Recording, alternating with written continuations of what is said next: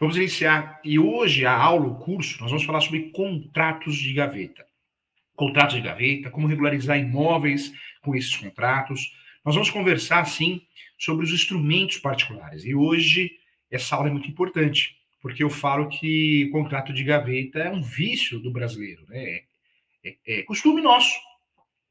O brasileiro gosta de comprar contrato de gaveta. Ele compra imóvel rural, ele compra imóvel urbano, ele compra imóvel comercial, ele compra ponto comercial, tudo por contrato de gaveta.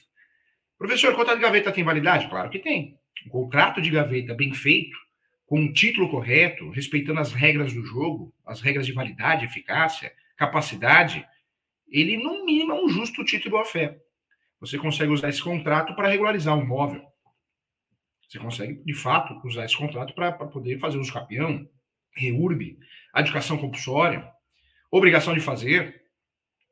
E no âmbito da cobrança, você consegue usar o contrato onde o credor e o devedor têm assinado, mais duas testemunhas, você consegue usar esse contrato como um título é, para usufruir do procedimento de execução, da ação de execução, que é o procedimento mais rápido, mais célere.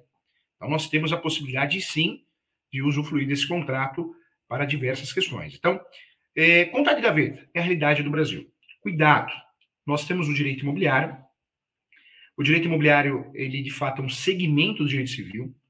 É, uma vez eu liguei para um doutrinador antigo, inclusive, que, que, escreveu um livro de direito imobiliário, bem antigo. E eu liguei para convidar ele para um congresso. E ele falou assim: eu que inventei o direito imobiliário. Foi bem arrogante com o professor Júlio. Mas a gente faz parte da vida, né? Esses dias mesmo eu fui ajudar uma senhora no caixa, no caixa do S. Eu falei, senhora, posso ajudá-la? Ela falou assim: é só não atrapalhar, tá bom. Então, faz parte, né? A gente controla o nosso jeito, as nossas emoções, mas o outro a gente não consegue controlar. Então, a gente nunca sabe o que pode vir do outro. E esse doutrinador, é, ele virou e falou: Eu inventei o direito imobiliário. Não, ninguém inventou o direito imobiliário. Eu, pelo menos, não está vivo quem inventou o direito imobiliário, porque o direito imobiliário surge no direito romano. Né?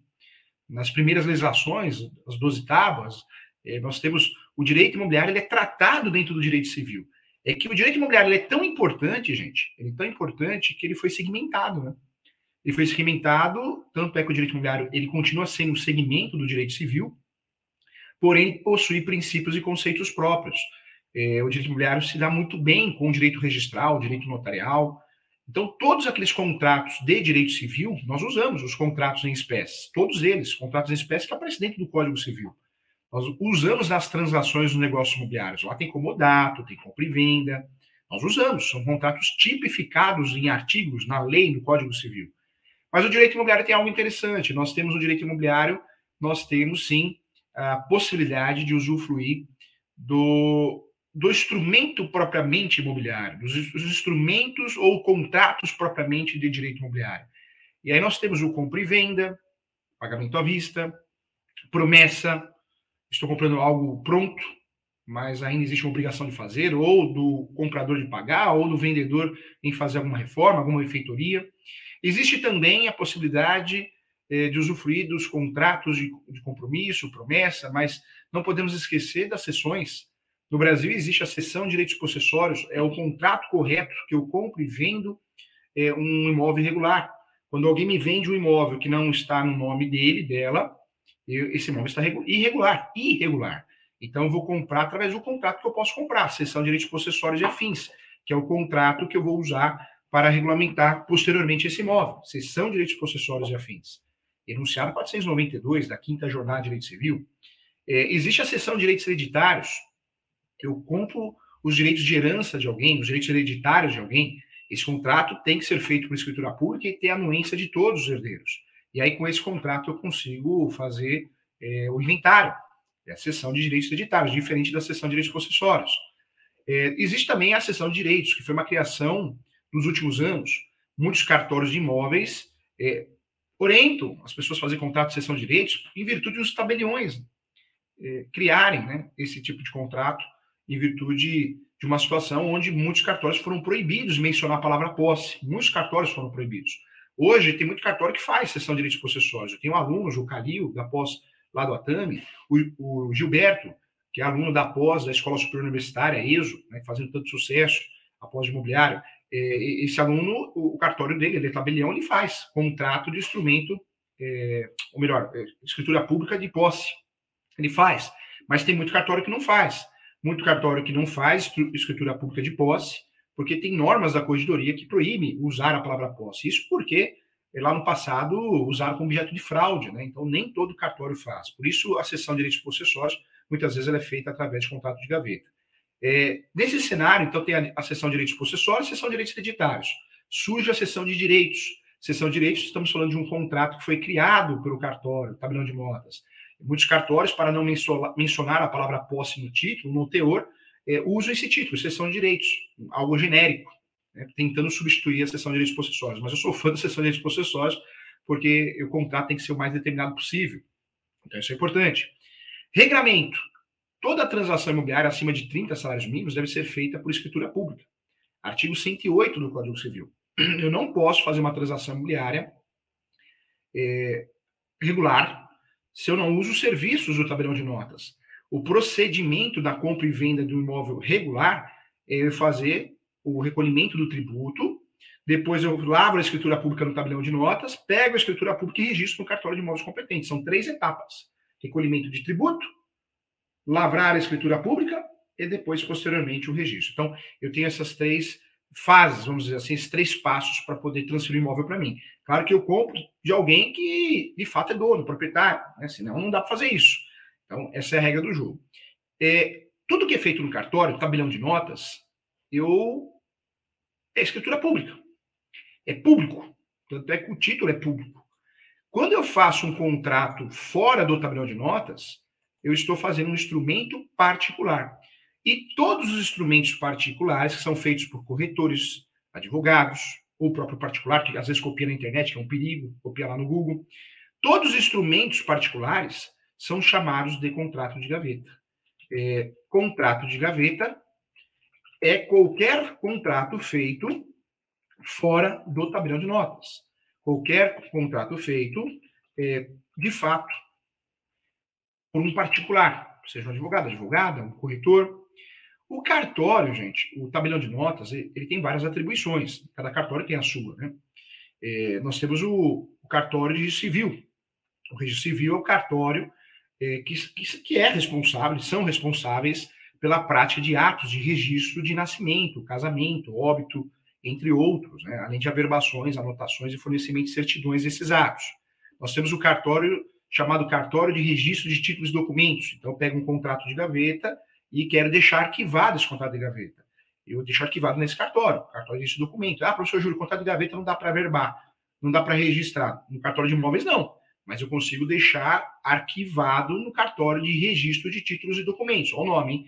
Cartório de registro de títulos e documentos. Esse cartório de registro de títulos e documentos, é, esses cartórios de registro de títulos e documentos têm a função, é, de, na verdade, de arquivar documentos. Claro que tem funções diversas, mas uma delas é arquivar documentos. Qualquer documento é um cartório residual, que os outros não fazem, esse cartório faz.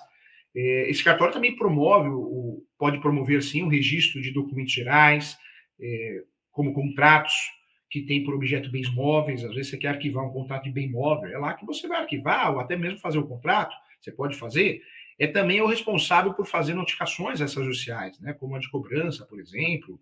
É, além disso, esse cartório de registro de títulos e documentos também possui a chamada função suplementar residual, praticando os atos, né, é, os atos que os outros cartórios não fazem. Então, importante.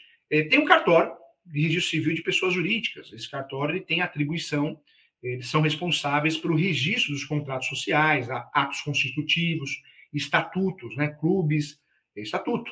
Então, os seus respectivos né, é, contratos, regimentos, convenções, alterações, as respectivas alterações desses contratos das empresas, sindicatos, associações, fundações, sociedades civis, né? então, pias, é, é, religiosas, morais, científicas, é tudo ali.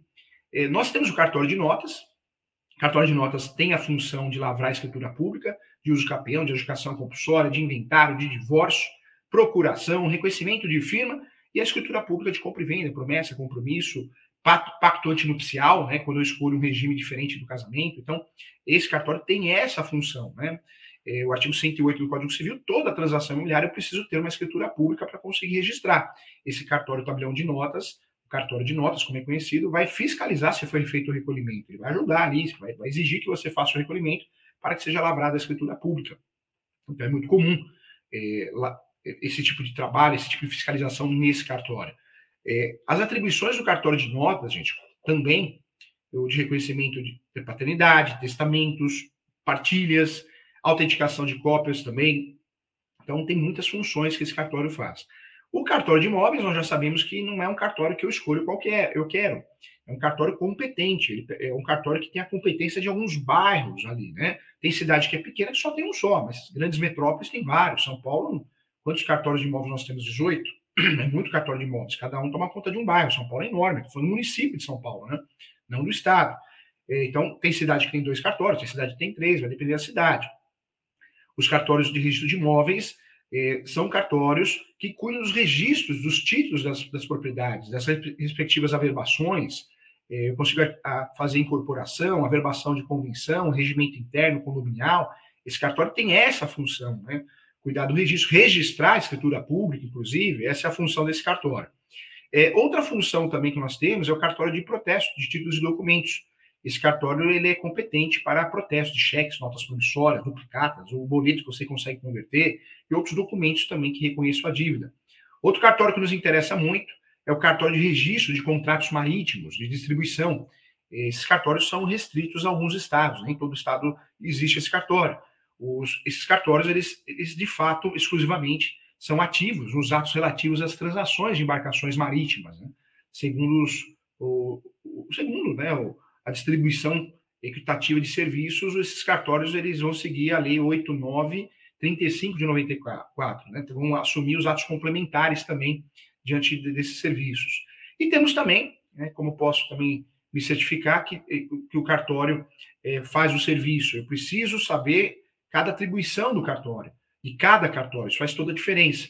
Eu volto a falar aqui que cartório, cada um tem a sua função. É que o Brasil é tão grande, tantos costumes diferentes, que muitas vezes eu vou num cartório e ele faz tudo. Mas por que ele faz tudo? Porque os tabeliões é, se uniram para alugar um espaço só. É, às vezes é muito comum, tabelião registrador, ele fica com o andar de cima, outro com o andar de baixo. Então eu consigo registrar e fazer escritura pública, mas são cartórios diferentes no mesmo espaço físico, para dividir aluguel. Cartório de delegação do Tribunal de Justiça, só o oficial do cartório é o é o, é o concursado, vamos dizer assim, a equipe é CLT. Então, de fato, é, no passado também, cartório muito fraco, movimento, cidade muito pequena, é, alguns cartorários a, assumiram duas, três funções de cartórios diferentes. É difícil de, de, de, existir isso, mas existe. Por isso a gente tem aquela falsa sensação que aquele cartório faz tudo, o outro não. Mas não, cada cartório tem a sua atribuição. Para que você possa atuar com qualidade, com elaboração, passo a passo que eu vou fazer aqui dos contratos, é importante você saber as funções do cartório para não confundir. E, e, e, você sabe responder ao seu cliente se é possível averbar esse contrato ou não. Então, nós já sabemos que toda transação imobiliária tem que ter escritura pública, acima de 30 salários mínimos. Eh, escritura pública de compra e venda, promessa, compromisso, e vai ser registrada no cartório de imóveis. Quando eu faço um contrato particular, um contrato de gaveta, de compra e venda, promessa, compromisso, eu não vou conseguir averbar esse contrato eu não vou conseguir registrar esse contrato, transferir o imóvel através desse contrato. O máximo que eu vou fazer é conseguir arquivar esse contrato no cartório de registro de títulos e documentos para ficar arquivado. Tá? Então, é importante você saber. Reconhecimento de firma não é o, o cartório de títulos e documentos que eu vou usar. Né? O, reconhecimento de, o reconhecimento de firma é o tabelão de notas. Então, eu vou usar a atribuição do cartório, do tabelão de notas, para fazer o reconhecimento de firma é, essa é a função desse cartório, tirar cópias autenticadas, fazer uma procuração, reconhecimento de assinaturas, é esse cartório que eu vou usar. Então, o advogado, a advogada, o corretor, a corretora, quem trabalha com elaboração de contratos, quem presta esse serviço, é, seja vinculado às transações e negócios imobiliários, precisa conhecer as regras do jogo, Código Civil, e as regras do, jogo também em relação às atribuições do cartório, porque não adianta você fazer um contrato lindo e orientar o cliente a registrar. Olha, meu contrato está muito bem feito, viu? Agora o senhor pega, o senhor, a senhora, pega esse contrato e, por favor, o senhor vai lá no cartório de imóveis e já pode registrar. Você vai chegar lá, o cartório vai falar, que? Né? O que, que você está falando? Que mundo que você vive? Então, tem que saber o que, que não vai ser registrado o contrato de gaveta instrumento particular, a não ser que a transação imobiliária seja inferior a 30 salários mínimos. Mas fala para mim, onde você vai achar um imóvel inferior a 30 salários mínimos no Brasil? Você pode até achar numa cidade, é assim, teoria e prática são diferentes, então cuidado. Então, contrato de gaveta, instrumento particular, são contratos normalmente feitos por advogados, advogadas, corretores devidamente preparados. Às vezes o leigo, né, ele quer copiar no Google para não gastar, é um erro, é perigoso. Cuidado com copia e cola, tá, gente? Não é porque é um contrato de gaveta, eu vou usar copia e cola do Google. Contrato é algo muito sério. Eu preciso começar um contrato de gaveta, um instrumento particular bem feito. Eu preciso tomar diversos cuidados, senão o contrato vai ser declarado nulo ou alguma cláusula vai ser declarada nula. Então, toma cuidado. Eu preciso começar um contrato de gaveta pelo título: compra e venda de bem imóvel, compra e venda de bem imóvel, pagamento à vista. É, instrumento particular, eu posso começar contrato. Gaveta a gente não usa o nome que fica feio, né? Contrato de gaveta. A gente chama de contrato de gaveta porque a gente apelidou. Como não é um contrato público, nós vamos guardar na gaveta, por isso contrato de gaveta. Mas, na verdade, esse contrato é um instrumento particular. É, quando eu vou fazer contrato de gaveta, cuidado, gente. Um bom contrato, um contrato bem feito, começa pelo título. Então, não use contrato de compra e venda, cessão de direitos hereditários. Sabe por quê? Alguns contratos nós temos que respeitar o formalismo. É isso, formalismo. Não adianta você que está pensando em prestar serviço para o seu cliente querer fazer um contrato para ele de cessão de direitos hereditários particular. Não vale nada esse contrato. Não vale nada. No uso capião, nem com justo título de boa-fé ele serve. Pode ser declarado nulo numa ação própria ou num pedido numa ação conexa. Quando nós falamos de cessão de direitos hereditários, não pode, não pode fazer contrato de gaveta. Se você perguntar para mim, professor Júlio, qual que é o primeiro passo para que eu possa dominar esse assunto, instrumentos particulares? Ser um expert em contratos, ser um, ser um especialista em contratos. O primeiro passo é saber quais são as atribuições dos cartórios, já falamos aqui. Segundo passo é saber quais os contratos que você não pode fazer de gaveta, instrumento particular, senão não vale nada. E o terceiro passo que nós vamos estudar ainda é os requisitos essenciais do, do contrato que tem que ter. É o básico. Nós estamos no segundo plano. Voltando nesse segundo plano que nós temos aqui, então, quais contratos que eu não posso fazer contrato de gaveta? Não tem jeito, não dá para fazer, senão não vale nada. Vai dar nulidade com facilidade. Doação, gente. Doação é um contrato que tem diversas regras que devem ser respeitadas. Quando eu falo do contrato de doação, eu só faço doação através de escritura pública. A doação não é um contrato que eu vou fazer do jeito que eu quero. Né? Contrato doação, ah, eu vou fazer a doação do jeito que eu quero, com instrumento particular, não vai valer nada. Então, o contrato de doação, se você foi contratado, se o seu cliente está pedindo para você fazer, avisa ele, olha, esse contrato eu posso fazer a minuta, minuta, e nós vamos, eu vou procurar um tabelião, um escrevente da minha confiança, para que ele possa trabalhar em cima dessa minuta e fazer uma escritura pública, ele ou ela, ok? Não tem como fugir. Eu preciso né, saber é, que o contrato de doação é formalista, né? Existe um formalismo. Eu preciso respeitar diversas regras, e entre essas regras eu preciso respeitar a escritura pública. E um contrato mal feito, gente, de doação não vale nada. É, fazer contrato de gaveta, não é porque vou fazer contrato de gaveta, eu não vou seguir nenhuma regra de qualificação, de eficácia. Quando eu penso em fazer um contrato de gaveta, eu preciso saber as regras de direito civil, as regras da Lei 6.015 de registro público, para ver se eu consigo registrar, verbar, e eu preciso conhecer a essência desse contrato, do título do contrato. Doação, não posso fazer a doação do jeito que eu quero. É, eu só posso doar aquilo que eu tenho, dependendo do regime de casamento, se eu sou casado, eu só posso doar 50%, porque os outros 50% é da, da esposa, do marido. Eu não posso antecipar legítima. Eu não posso é, antecipar um futuro testamento. Doação é algo que preciso tomar muito cuidado. A doação, muitas vezes, tenho que fazer ela com usufruto vitalício pra, para proteger o doador ou os doadores. Senão o filho vende. O filho não deixa o pai e a mãe morar na casa. Eu fazendo usufruto vitalício, fazendo através de um pacto, eu consigo proteger os pais que doaram para o filho. Só, ele só vai assumir a posse após a morte. Então, os pais podem morar, podem alugar, podem emprestar, senão dá confusão. Né? Tem filho, filho é que é ingrato. O mundo tem de tudo, você sabe disso. A doação de imóveis, gente, é uma possibilidade, desde que sejam respeitadas diversas regras, não é algumas não, hein? Esse procedimento ele pode ser feito diretamente para os herdeiros ou terceiros, mas eu preciso fazer é, escritura pública. Eu preciso registrar essa doação para transmitir, porque eu estou transmitindo.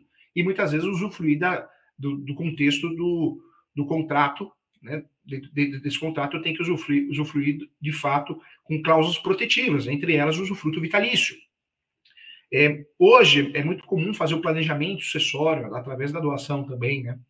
É, o que, que eu quero trazer para você? A doação de imóveis é a transferência da propriedade para herdeiros ou terceiros e ela pode ser gratuita ou em condições de contraprestação, ou seja, onerosa.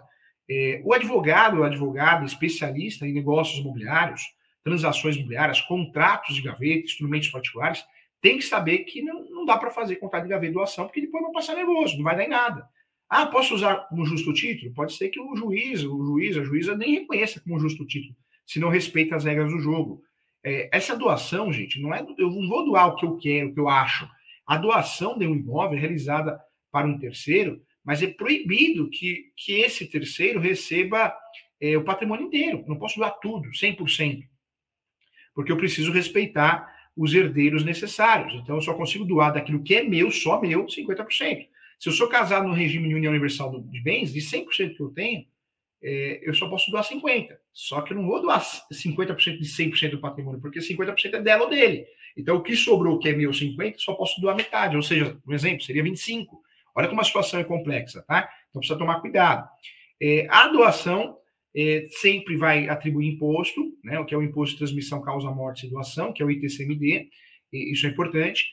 É, o ideal que na doação, o processo de doação, é, para que funcione, é, a partir da lavratura do ato de escritura pública de doação, então tem que ter escritura pública, foge o contrato de gaveta, e esse documento deve ser assinado e registrado em tabelião de notas, sendo que é nesse processo que você receberá é, mais informações sobre o procedimento. É, doar um imóvel, gente, o proprietário pode definir algumas regras, né? as principais regras, usufruto, que passa somente a nua propriedade ao donatário, isso significa que o doador tem o direito de utilizar o imóvel até seu falecimento, utilizar em todos os sentidos, doar, emprestar, alugar. É, também inalienabilidade, o bem não pode ser vendido em hipótese alguma. A cláusula de inalienabilidade é uma, aí temos a outra, que é a incomunicabilidade. Caso a pessoa que receba o imóvel se case, ela não pode ser, o imóvel não pode ser transferido ao cônjuge. É, em caso de divórcio, não entra na divisão de bens, essa é a regra usando essa cláusula. E outra cláusula importante, a impenhorabilidade. Impede a penhora dos bens ou né, seu uso como garantia também. Né? Então, por, também é importante. É, então, veja, nós temos uma regra, o artigo 108 do Código Civil, ele é muito claro, essa transação ela tem que ser feita através de escritura pública, é, toda vez que seja superior a 30 salários mínimos. Professor, se for inferior, aí você pode tentar fazer, mas na prática também você vai ter dificuldade. Na prática, esse documento pode ser que não seja reconhecido. Ainda mais se o advogado que você contratou advogado eh, fez a partilha errada, ou melhor, fez a doação não respeitando o percentual. O, o interessante, gente, o Calil, um aluno que eu gosto muito, ele, ele eh, foi aluno meu em Mato Grosso do Sul, Mato Grosso, e ele falava uma verdade, ele falava que o cartão de notas ele é um, praticamente um seguro, porque você muitas vezes não é só lavrar a escritura pública, mas você compra o serviço da conferência que é feita, né, pra, para o documento ter validade. Uma escritura pública pode ser declarada nula. Se o cartório faz errado, claro que ela vai. Mas você compra o que? Autenticidade, segurança jurídica, é o que você compra. É, quando você faz uma escritura pública como doação, precisa, além de uma conferência em relação ao direito civil, isso que é obrigação também do advogado advogada, você precisa entregar documentos, fotocópia de RG, CPF, certidão de casamento, certidão de óbito, pacto antinupcial, informações de endereço e profissão. Então, existe uma conferência bem feita, tá? Então, dentro desse, desse contrato, doação é um dos que não podem ser feitos por, é, por instrumento particular, contrato de gaveta, porque senão, de fato, não vai valer nada. Então, cuidado, tá? Outro contrato nós vamos ter muita dificuldade se você fizer contrato de gaveta, não vai dar certo. Então, eu oriento você não fazer. Falamos aqui da compra e venda. Compra e venda acima de 30 salários mínimos. Não é, não tem que fazer por contrato de gaveta. Quando você faz, ah, professor, mas eu estou comprando um imóvel. Não, você não está comprando imóvel. Se você está comprando imóvel regular, você está comprando a posse. Então, o primeiro contrato que eu não faço, instrumento particular, é compra e venda. Ah, professor, mas todo mundo tem, um monte de advogado faz, advogada faz, corretor, corretor imobiliário. Está errado, está errado. Falta conhecimento de causa, falta especialização. Compra e venda, gente, é um contrato que não pode ser feito contrato de gaveta. Quem fez contrato de gaveta de compra e venda está errado, o título está errado. Você falou em compra e venda, se a transação é acima de 30 salários mínimos, tem que ser feita por tabelião de notas. Você já cria, já faz um contrato. Presta atenção, você é advogado, advogada, corretor, corretora. Você já cria um contrato errado, com vícios absurdos. Quando o meu cliente, quando eu vou comprar um imóvel irregular, é cessão, direitos possessórios e afins. Esse tudo bem. enunciado 492, a posse são direitos sui generis, autônomo em relação a outros direitos. Quando eu faço um contrato de gaveta de cessão de direitos possessórios, estou comprando a posse. No Brasil, eu posso comprar a posse normalmente por instrumento particular, ou seja, contrato de gaveta ou instrumento público. Tem cartório que faz, tabelião, tem tabelião que não faz. Eu costumo fazer particular porque muitas vezes o tabelião não faz e o, o, o contrato de posse ele tem dicas práticas importantes. Quando eu compro a sua posse, você tem 15 anos de posse, ou seja, você mora nesse imóvel e por algum motivo o imóvel está irregular. Se eu compro essa posse de você, se eu não souber comprar, eu estou prejudicado, eu não vou conseguir regularizar. Então, o ideal é fazer o quê? Sessão de direitos possessórios e afins, e aí sim, sessão de direitos possessórios e afins com uma cláusula de soma de posse. Ou seja, eu faço uso capião, ó, meu nome, usando a sua posse, 5 anos, 10 anos, 15 anos. Eu não tenho posse, eu tenho um dia de posse, 30 dias de posse, um ano de posse, mas eu já posso fazer os capião no meu nome usando a sua posse. Olha o grande segredo de saber usar o contrato de gaveta na hora certa, no lugar certo, o instrumento particular. Nome correto, sessão de direitos possessórios e afins. Agora, compra e venda, você vai me desculpar. Se a transação é acima de 30 salários mínimos, se a transação é de um imóvel irregular, se você usou compra e venda, compromisso, promessa, parabéns, dá mal aqui, ó. Você acabou de errar, você fez um contrato, se você cobrou, devolve o dinheiro para o cliente. Devolve o dinheiro para o cliente. Porque você errou o contrato, você cobrou para fazer algo errado. Algo que muitas vezes nem como justo título vai servir no uso capião. Cuidado. Você não vai conseguir averbar, não vai conseguir registrar, não vale nada esse contrato. Se alguém entrar com uma nulidade, vai conseguir sucesso. Uma ação declaratória de nulidade. Cuidado. Compra e venda eu não faço através do contrato de gaveta. Eu faço sessão de direitos possessórios e afins. Porque se eu estou comprando a posse de alguém, eu faço sessão de direitos possessórios e afins, instrumento particular. Se eu estou comprando um imóvel de alguém que está no nome dele ou dela, para que eu vou fazer esse instrumento particular? Eu já faço escritura pública para passar para o meu nome, para registrar. Tá bom? Cuidado das orientações absurdas, hein? Então, compra e venda não se faz contrato de gaveta, nem promessa, nem compromisso.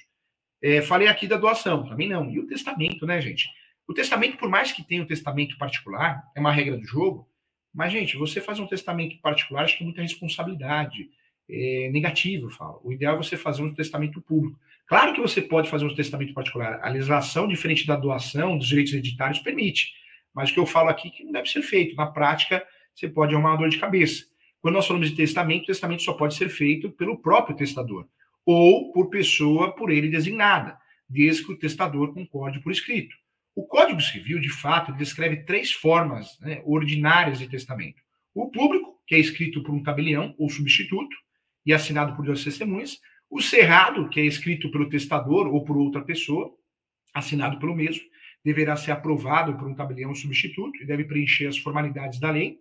E tem um testamento particular que pode ser escrito manualmente, particular ou digitado, eh, sendo que o manual precisa da presença de três testemunhas, três testemunhas. Na presença de três testemunhas que vão assinar o termo juntamente com o testador.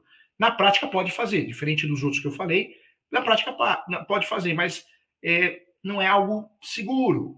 Você, quando faz um testamento, se você faz um testamento, você é advogado, advogado, corretor, corretora, particular esquece né, de algumas regras do jogo, como herdeiros necessários, se você não tem o conhecimento básico de direito civil, você vai se complicar. Por isso, eu oriento, é, tudo bem que ele é autorizado, diferente dos outros contratos que eu falei, ser feito de, através de contrato de gaveta, instrumento particular, mas eu oriento, a lei permite, a lei 10.406, 2002, mas eu oriento fazer por instrumento público.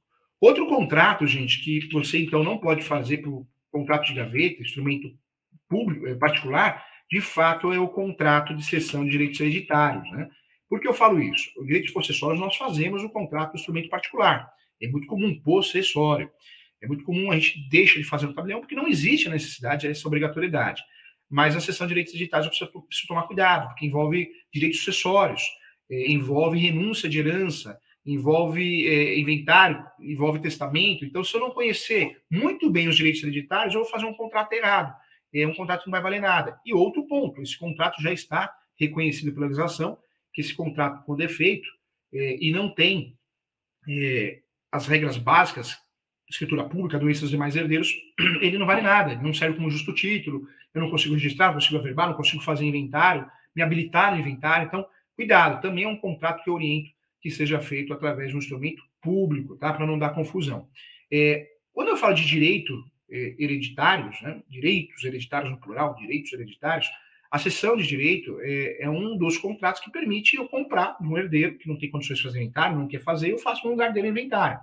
Então, é um contrato interessante, é um negócio, uma transação imobiliária interessante. Mas quando eu faço por instrumento particular, já comecei mal, muito mal, né? Então, cuidado. É, lembrando que direitos hereditários, eu estou falando do conjunto de bens deixados pela pessoa falecida, a chamada herança, ela pode ser composta por bens móveis e imóveis, valores em dinheiro, participações em empresas, créditos e também dívidas. Né? Então, esse é o espólio. É, em regra, existe a indivisibilidade e imobilidade da herança. É, nós temos o artigo 1791 que trata desse assunto. E a seção de direitos hereditários, gente, existe um regramento, que é o artigo 1794. A seção de direitos hereditários é um negócio jurídico, sim, por meio do qual um herdeiro cede seus direitos hereditários a outra pessoa, que pode ou não é, ser outro herdeiro. Tá? O Instituto está previsto no 1793 do Código Civil. E o Instituto esclarece o quê? Que o direito à sucessão aberta, bem como o quinhão, a parte do herdeiro, é, que disponha o co-herdeiro, pode ser objeto de cessão por escrito, ou seja, através de escritura pública. O, o, artigo, inclusive, fala por escritura pública, tá? Então, não adianta inventar, hein? Aqui também é perigoso. E é, esse curso, essa aula, gente, é muito importante, porque são os maiores erros dos advogados e advogadas que não são especializados, corretores e corretoras, porque já sai fazendo compra e venda. Tem imobiliário, tem corretor corretora, você sabe disso, hein? Tem advogado, advogado, tudo é compra e venda. É compra e venda, compra e venda de imóvel, compra e venda de imóvel, promessa, compromisso, está errado. Você está comprando o quê? Ah, estou comprando imóvel regularizado, bonitinho, de quem realmente é dono. Legal, então vamos fazer a escritura pública de compra e venda. Ah, estou fazendo uma, uma negociação que eu vou parcelar direto com o proprietário. Compromisso compra e venda. Ou compra e venda com cláusula resolutiva. Ah, eu vou fazer um contrato direto com o proprietário, é, onde ele ficou de construir, é uma construtora, um pequeno construtor, um médio construtor, um incorporador, ele ficou de construir um sobrado. Então é promessa, porque eu estou comprando algo que não existe ainda. Escritura pública também. Cuidado, tá? É claro que nós temos a exceção, que é alienação fiduciária, que aí sim o contrato tem, consigo registrar. Mas a lei impõe isso, é outra situação, é outra história, tá? Então, cuidado com isso. Então, em regra, instrumento particular pode ser feito em diversas situações. No testamento, acho arriscado, mas pode. Compra e venda, jamais. Sessão de direitos possessórios? E, legal, pode. Sessão de direitos possessórios pode ser feita por escritura pública ou por instrumento particular. Então, pode sim. Contrato de locação pode ser feito por instrumento particular? Pode, deve, é comum. Né? Não vou contratar o tabelião de notas para fazer um contrato é, de locação. É, comodato também, olha só, mundo dos negócios, transações imobiliárias, eu posso fazer por contrato de gaveta. Então, muito cuidado e muita atenção em relação a isso, tá? Para você não errar, né? não, não fazer besteira. Então, é importante conhecer isso.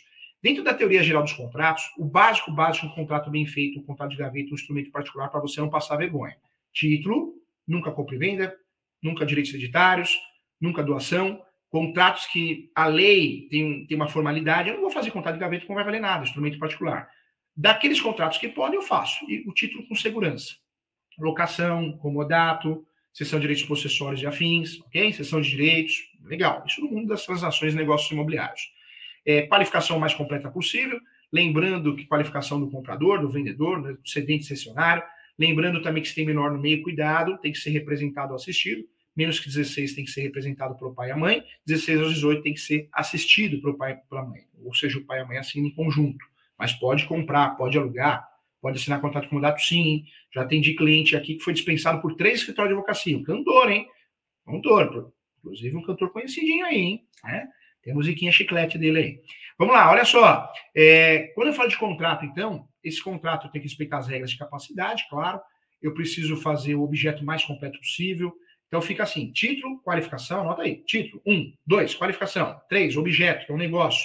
Se é contrato de gaveta, o mais completo possível é, três. Né? Então, um título, dois qualificação, três o objeto. Então, quatro. Quatro seria o valor do negócio. Cinco, forma de pagamento. Seis, disposições gerais. Aí você vai colocar responsabilidade é, civil pelo pagamento, é, tributária. Você vai colocar cláusulas que você vai inventar é nas disposições gerais. Depois eu venho com cláusulas protetivas, evicção, se aparecer alguma ação, vício redivitório. Se eu incluir ou não essas cláusulas, elas são é, automáticas, eu costumo dizer. E aí eu posso também, devo né, colocar uma cláusula de rescisão de contrato, todo contrato bem feito tem que ter cláusula de rescisão, é, e aí sim, finalizo com foro de eleição, se quiser, assinatura, e contrato de gaveta, instrumento particular, tem que ter duas testemunhas, e oriente sempre reconhecer firma. Você pode arquivar ainda no, no cartório que nós falamos, tá? Mas sempre com duas testemunhas no mínimo, e reconhecimento de firma. Se tem pessoas que podem amanhã depois reclamar, coloca como anuente, tá? Essa é a dica de ouro, é o pulo do gato que eu dou aqui no curso, na aula. É, quando nós falamos de contrato, a teoria geral dos contratos fazem sim é, a parte da vida de todo mundo, não dá para fugir. Né? E nós temos alguns princípios básicos que o contrato de gaveta ou qualquer contrato, o instrumento particular tem que seguir. O primeiro princípio é da liberdade, o contrato, o princípio da liberdade, o instrumento particular, o contrato de gaveta, nós temos que lembrar que as partes garantem no contrato a máxima liberdade, não posso, ninguém pode ser obrigado a nada, tá? A liberdade contratual dos contratantes. Assim, eles, eles, os contratantes, têm direito de decidir de maneira livre sobre o que quer fazer, quais são os seus interesses, o que farão. É, princípio da força, tá? Esse também é um princípio importante. É, o princípio da força obrigatória, os contratos determina que as partes envolvidas estão obrigadas a cumprir o contrato. Então você compra minha posse não me pagou, eu faço uma ação de rescisão de contrato. Você comprou minha posse não pagou, eu faço uma ação de obrigação de fazer, eu executo o contrato. Tá? Então é importante também. Princípio da relatividade. É, esse princípio também tem que ser seguido no contrato de gaveta, instrumento particular.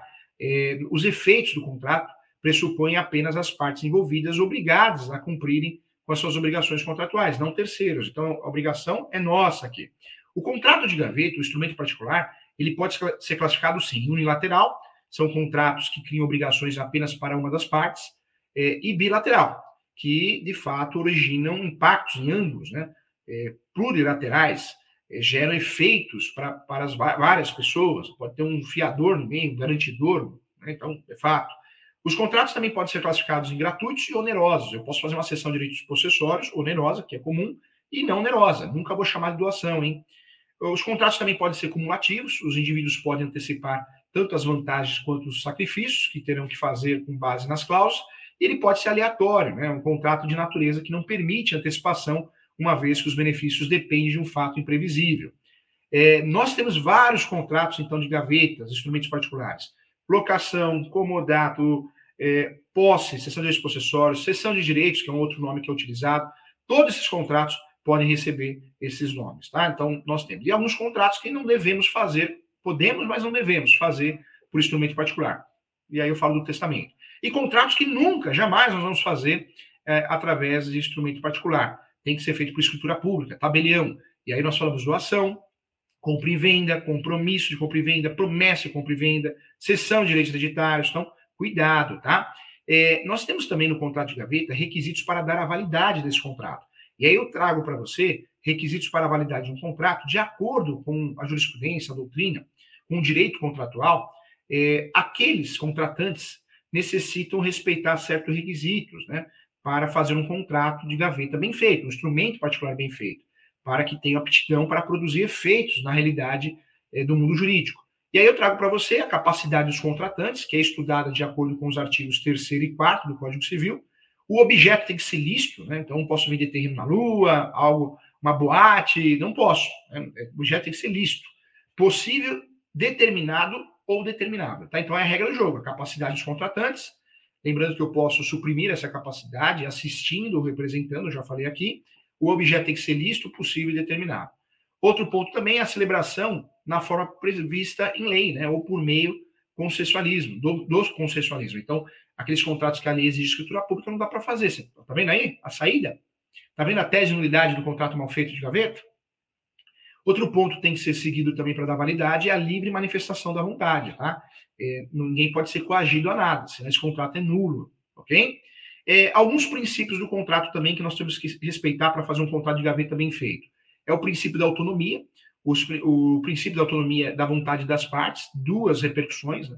A primeira delas consiste na livre escolha do contratante de contratar, ou seja, ninguém será obrigado a contratar com outro por, por coação ou qualquer coisa.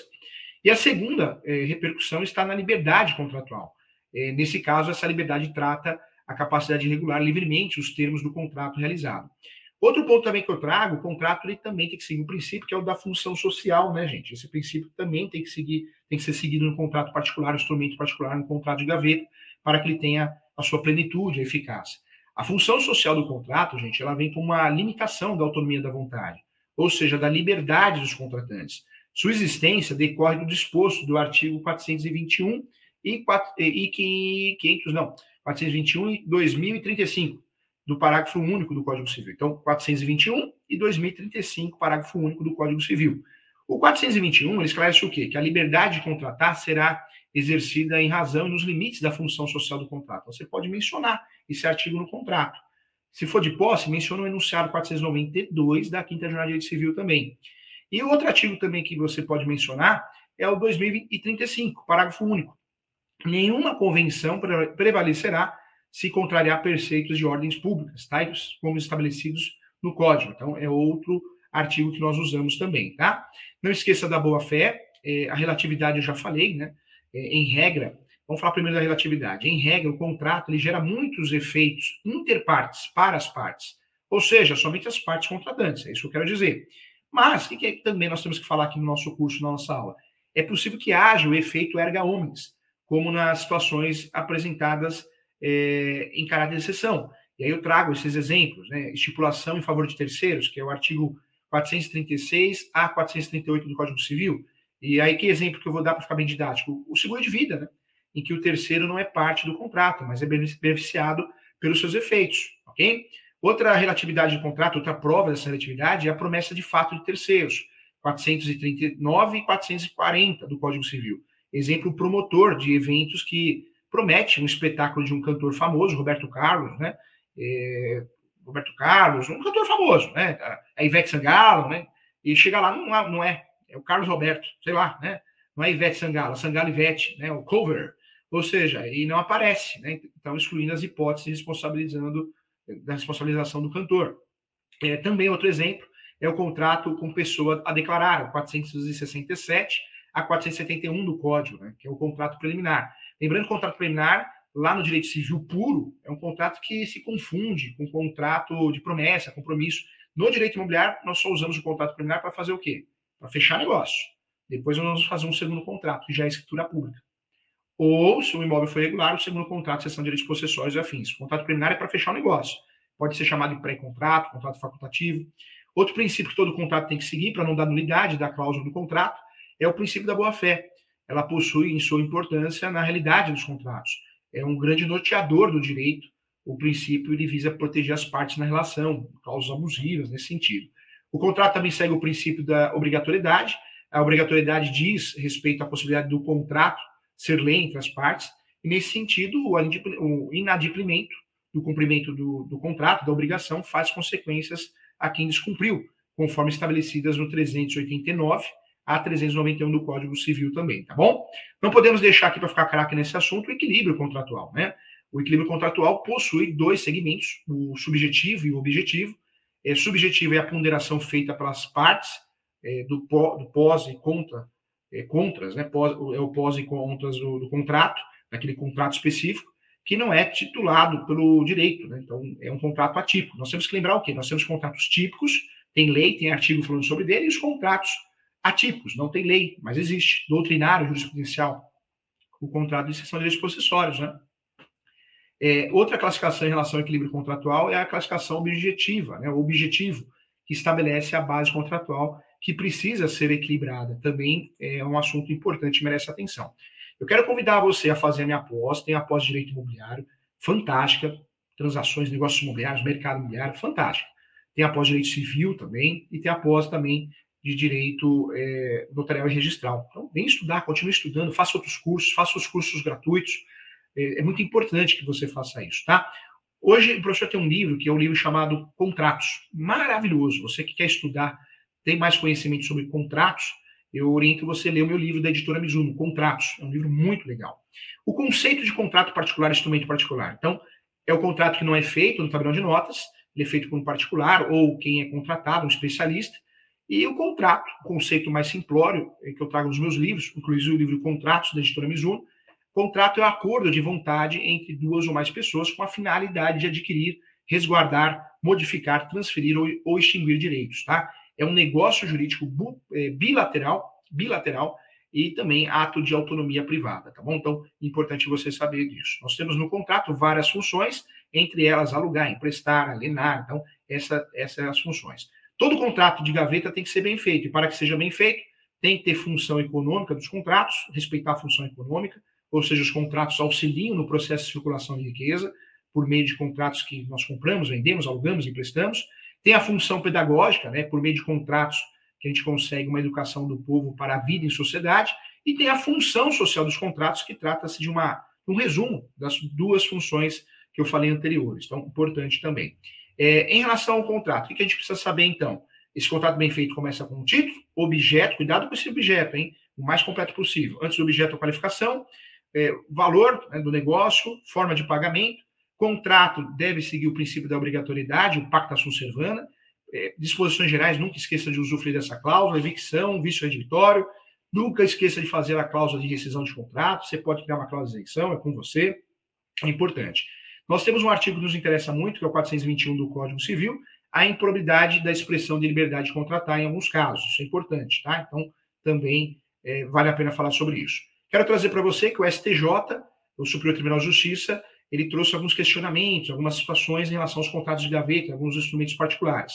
E aí nós temos o RESP 476, 649, o STJ eh, determinou e diminuiu a multa, eh, a multa de mensalidade escolar de 10% para 2%, conforme o CDC, contratos de gaveta. Então, o STJ, que é a nossa alta corte, regulamentou várias questões de contratos de gaveta. Né? Então, então, isso é importante estudar. Temos a súmula 202 do STJ, é abusiva a cláusula contratual de plano de saúde, que limita no tempo a internação hospitalar do segurado, também ficou bem conhecido. É, então, toda hora surge uma súmula, surge, é muito dinâmico, né? Também é importante para fazer um contrato de gaveta bem feito conhecer a diferença da boa-fé subjetiva e objetiva. O direito brasileiro, gente, ele se preocupa com a boa-fé subjetiva, que era individual, né? O nosso direito sempre primou pela visão individualista. É, isso é importante. A boa-fé contratual, né, a boa-fé subjetiva, de cunho individual, traduz simplesmente, simplesmente um estado psicológico de inocência, né, o desconhecimento. Então, o possuidor de boa fé vende o imóvel é, achando que era dono. E existe a boa fé objetiva, né, uma vez que ela consiste numa cláusula geral de natureza psicológica, é, ou principiológica, né, é, ou seja, a pessoa sabe que está comprando um imóvel irregular, um exemplo, mas tem um conteúdo ético, de exigibilidade jurídica implícita no contrato. Então, um ponto também importante. Legal, estamos fortes agora para fazer contratos, para elaborar o básico a gente sabe aqui, né? O básico não, aprofundamos bastante aqui. Quero convidar você novamente a fazer a, após comigo os cursos gratuitos. É, nós temos a plataforma ESO, né, que é a faculdade ESO. Então entra lá, www.portaleso.com.br, faça os cursos gratuitos, todos com certificados. É, após de direito imobiliário, ela, ela, tem um valor menos de mil reais, gente. Menos de mil reais a após inteira, né? Não é parcelas de mil reais. Então, tem muito corretor de imóveis fazendo, muito corretor, corretora, dono de imobiliária. É claro, Conhecimento não tem preço, né? Muito advogado, advogada, cartorários, então não pode perder essa oportunidade. Eu oriento você fazer a pós de imobiliário, depois fazer a notorial, que você fica mais completo. É, a pós condominial fantástica também, a pós de civil, então entra lá. Quem quiser entrar em contato comigo, o professor presta o serviço de mentoria né, para advogados, advogados, corretores, corretoras, consultas também. Eu atendo o Brasil todo, online e presencial.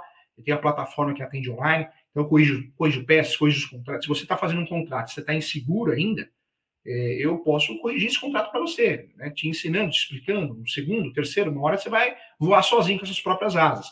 Entre em contato comigo, DDD 11, o telefone é 97685-3891, é o telefone do WhatsApp do escritório. E o fixo, né? 11 2061 2061 5649. 2061 5649. Siga o profissional nas redes sociais, o Facebook ainda existe, né? Eu fui o último a sair do Orkut, apaguei a luz, o, o Facebook é Júlio Sanches 2. E o Instagram do professor é professor.julio.sanches, tá? O e-mail demora para responder, mas tem meu e-mail aí também para você, julio.professor.direito.gmail.com. O que, que eu quero falar para você? Hoje tem pergunta? Vamos responder? Cadê? Legal. O Pedro Natal Paz, de Toledo. Professor Júlio, qual seria um título um título modelo para contrato de gaveta para compra de e venda de imóveis? Na verdade, quando você faz a compra e venda de imóveis, se ele está regular, você, o advogado, o corretor, o que, que ele faz? Faz um contrato preliminar. Nome do contrato, título correto. Contrato preliminar ou pré-contrato, ou contrato facultativo, porque é um contrato de gaveta mesmo, mas só para fechar o um negócio. Dentro desse contrato que tem uma folha ou duas, o corretor de imóveis, a imobiliária, vai se proteger, porque vai ter uma cláusula falando da comissão, dos honorários do corretor. E às vezes o cliente enrola, né, o corretor, a corretora imobiliária, para assinar uma autorização de trabalho, um contrato de corretagem. Então, ó, abre o olho, ó, porque pode ser oportunidade de você incluir uma cláusula nesse contrato e se resguardar. O corretor, a corretora pode se resguardar com esse contrato. Esse contrato preliminar vai deixar claro que vai ser feito um segundo contrato. Se a transação imobiliária é totalmente regular, quem está comprando está comprando, quem está vendendo, quem é proprietário, aí o segundo contrato vai ser o quê? Escritura pública de compra e venda. Se agora esse segundo contrato é, descobriu ali no due diligence que foi feita após a auditoria imobiliária que quem está vendendo não é dono, então ele, pode vender ele ou ela posse. Então o segundo contrato será a cessão de direitos possessórios e afins. Legal? Tranquilo, né? O que, que eu trago de novo para vocês? Isso é importante, hein? Cuidado, só é dono quem tem o registro no cartório de imóveis, hein?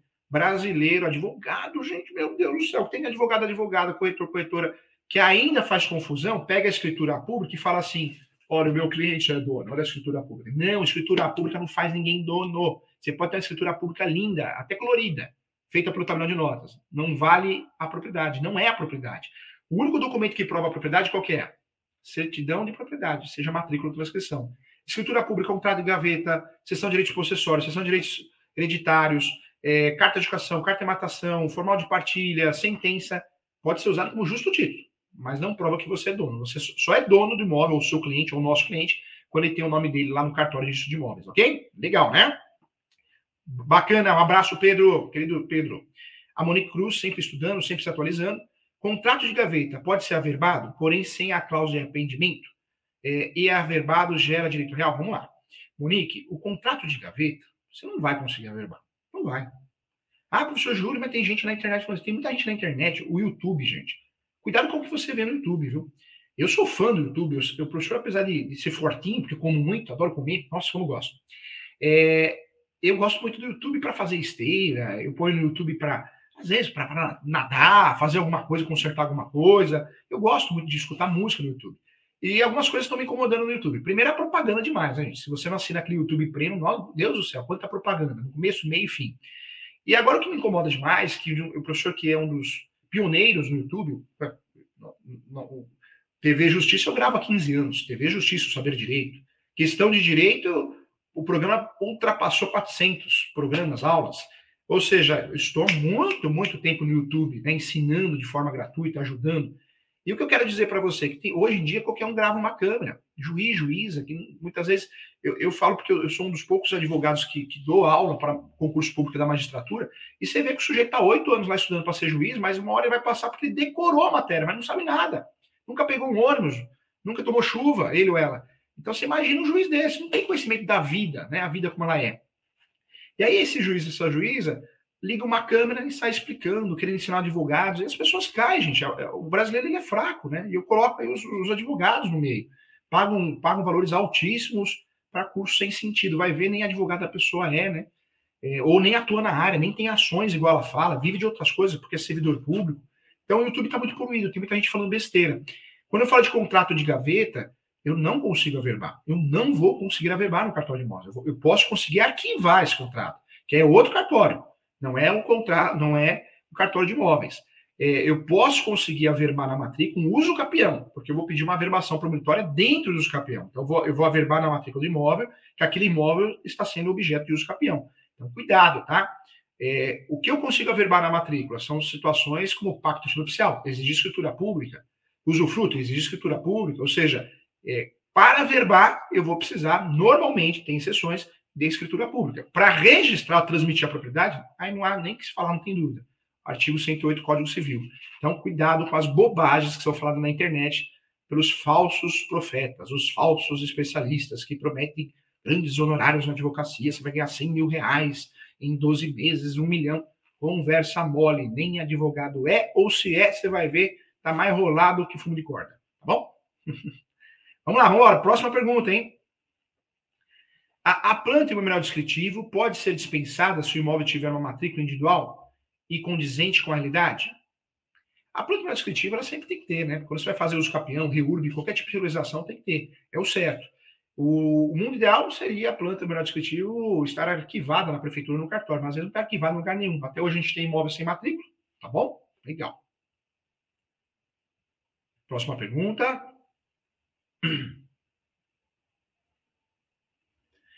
Olha, querida Valéria, hein?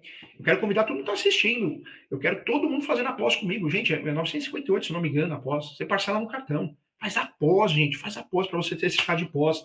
Ah, professor, mas eu não sou advogado, não sou advogado. Tem um monte de advogado fazendo, defensor público, cartorário, registrador, mas tem um monte de corretor. É, muita gente fazendo após para ter o certificado, mas muita gente fazendo após para ter conhecimento prático, tá? Então, é, você tem dois certificados, conclusão de curso e certificado de pós-graduado. Muitas vezes a sua intenção é o certificado de pós, mas é ter conhecimento, tá bom? Olha a Valéria aqui, um imóvel com contrato de gaveta que ainda não gerou IPTU. É necessário legalizar? Na verdade, o contrato de gaveta, quando você compra o imóvel com contrato de gaveta, não é compra e venda. Se o corretor, a corretora, o advogado, a advogada fez compra e venda, errou o contrato, não sabe o que está fazendo. Robozinho, compra e venda tudo, é compra e venda, errou feio. Esse contrato nem justo título vai servir. O ideal é cessão de direitos possessórios e afins. E quando eu tenho um contrato de gaveta, um instrumento particular, o ideal é que eu prove a posse, para amanhã depois pensar em reurb e uso campeão. Então, se eu correr atrás do IPTU para passar para o meu nome, fazer um parcelamento de um saldo devedor, isso é prova da posse e eu posso amanhã depois fazer uso campeão, reurb, usando essas provas, mais o contrato de gaveta, dependendo do uso campeão que eu vou usar, para poder regularizar o imóvel. Tá bom, galera? Um abração. Olha, frequência divina. Professor, mas a cessão de direitos hereditários, se os herdeiros só tiver a posse, pode ser um instrumento particular? Pode. Eu, cuidado com o título. Quando eu começo a cessão de direitos hereditários o instrumento particular, conta de gaveta, eu já errei. O advogado que cobrou pede o dinheiro de volta. Se você é advogado, devolve o dinheiro para o cliente. Você errou feio. Errou feio o contrato. É, se o seu cliente lhe procura e falou, olha, eu estou comprando de uns herdeiros, é, só que um herdeiro sumiu. Um herdeiro mora nos Estados Unidos, um herdeiro não concorda. Não é cessão de direitos hereditários que você vai comprar porque vai precisar da escritura pública e não enche todos os herdeiros. Você vai comprar a posse daquele ou daqueles herdeiros que têm a posse. Aí muda o nome do contrato, sessão de direitos possessórios. É claro que aquele herdeiro pode se sentir prejudicado e pode se habilitar, os campeão contestar, mas aí, se você comprou a posse com um contrato bem feito, sessão de direitos possessórios, com uma cláusula de posse, você vai fazer uso capião usando a súmula 237 para se defender como um guarda-chuva escudo protetor, hein? Eu quero ver esse povo estudando, hein? Atrás do professor, olha quantos livros eu tenho, ó. Contratos, gente, que livro fantástico para você ler. É, para quem é advogado, advogada, prática de advocacia civil. Para quem quer entender de uso capião, olha o meu livro de uso capião vermelhinho ali, ó. O direito imobiliário de AZ se tornou o livro mais vendido no Brasil, direito imobiliário. Vamos estudar, gente. Estuda para a gente poder ajudar nosso cliente, tá bom? Próxima pergunta. Legal. Gente, muito obrigado. Agradeço a todos. Fiquem com Deus, se cuidem, não caem em golpe, estuda que a vida muda. Não tem curso que faz milagre. Quem vende curso falando que você vai ganhar dinheiro, vai ficar rico, milionário, cuidado, hein? Cuidado, hein? Capaz da pessoa ficar rica, hein? Você vai deixar ela rica, hein? Cuidado, tá? Agora tem uma onda de um monte de juiz pedindo exoneração. Hum, exoneração porque não é o meu perfil. É mentira, né, gente? Porque o CNJ implacavelmente pegou no pé deles, né? Virou uma bagunça. Um monte de juiz largando o fórum, o fórum pegando fogo, só o assessor se matando de julgar, assessor, assessor, e, e ele ou ela fazendo pose na internet, no Instagram. Oi, oi, gente, né? Então, é conversa mole, né? O CNJ pegou no pé legal desses juízes, aí a turma saiu correndo aí. Você acha que é coincidência? Um monte de juiz pedir a conta, né? Pedir a conta de exoneração? É coincidência? Não existe coincidência, coincidências, né? Na verdade, saíram fora porque é, eles preferem vender curso. É mais fácil vender curso, é mais gostoso, né? Sair no Instagram, mostrando carro alugado, né? Casa alugada. Cuidado, hein? Cuidado. Um abraço, gente. Muito obrigado. E até a próxima, tá? Volta a falar, estuda que a vida muda. Não para de estudar, tá bom? Então, isso é importante. Um abraço a todos.